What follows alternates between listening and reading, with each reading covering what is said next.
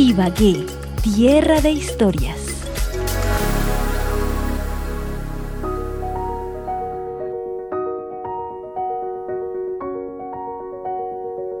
Hola. En este espacio, junto a Floriberto Cardona, historiador e investigador, hablaremos sobre la cultura pijao, la fundación de Ibagué y Mambito, el nombre del indio que resistió a la conquista de Andrés López de Galarza.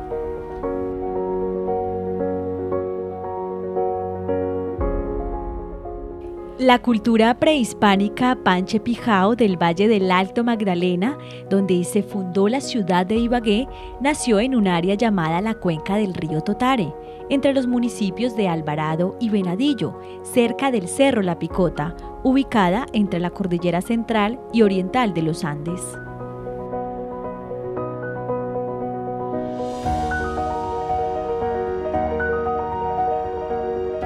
La ciudad de Ibagué fue fundada en 1550 por Andrés López de Galarza en territorio que los españoles denominaron panches. Y pues a estas comunidades también su lengua se denominó panche. En 1557 se rebelaron y, entonces a los rebelados los llamaron pijaos. Estas comunidades eran de... Eh, tenían afinidad con las comunidades caribes eh, una de sus características era la desnudez total, eran agricultores, preferencialmente pescadores, siempre estaban cerca de los ríos, sabían la navegación, las técnicas de navegación. Estos nativos habitaban casas grandes, llamaban canéis, eran construidos eh, principalmente con soportes de, biomata, eh, un árbol que ahora lo llamamos diomate, y, lo techaban con eh, la palma real, la talea butiracea y y lo eh, cercaban con la, esta planta que, ellos llamaban lata y que nosotros llamamos caña brava.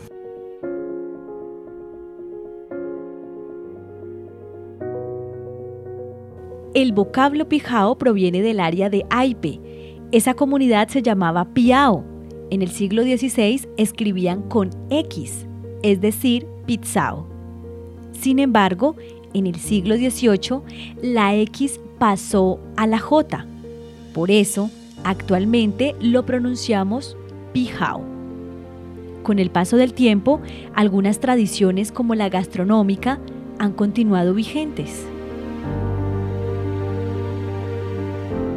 En estos momentos, eh, como recuerdo de ello, tenemos una planta que nosotros llamamos biao, que es la, la calatea lútea, en la que envolvemos, eh, mm, envolvemos la carne, la sal, la panela e incluso la usamos para transportar alimentos cocinados. Digamos, si, miras las, las construcciones que se ven en las fotografías de principio del siglo XX en la ciudad de Ibagué, incluso alrededor de la Plaza de Bolívar, vemos los techos con, con esta palma que es la talea butiracea o palma real. Entonces, eh, eh, me imagino que en estos 400 años se han usado las mismas técnicas de construcción que es el bareque. El vocablo bareque también es un vocablo taíno, es indígena que es el, soporte de una, madera, una manera de una madera incorruptible como el diomate o, como llamaban los indígenas biomata, eh, cercado con, con la lata, que es la caña brava, y techado con, con esta, esta palma, las hojas de esta palma real.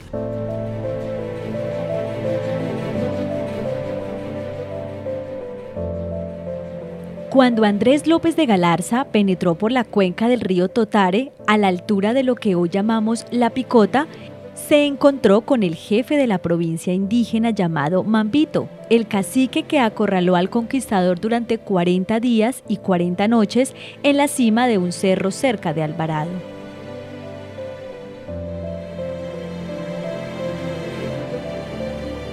Eh, Mambito eh, le opuso resistencia a Galarza.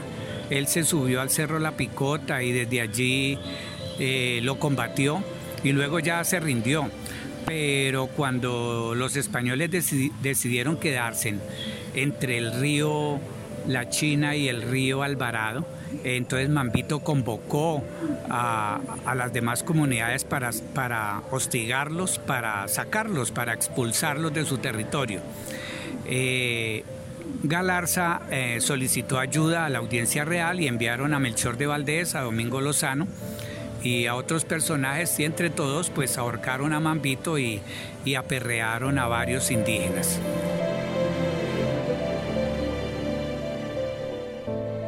Debido al rescate que realizaron varios autores a través de textos a mediados del siglo XX, se empezó a hablar de la cultura pijao que aún vive en municipios como Coyaima o Natagaima, donde gran parte de la población comparte información genética de los nativos, motivo por el cual en estos 70 años hemos sido reconocidos como herederos de la cultura panche pijao.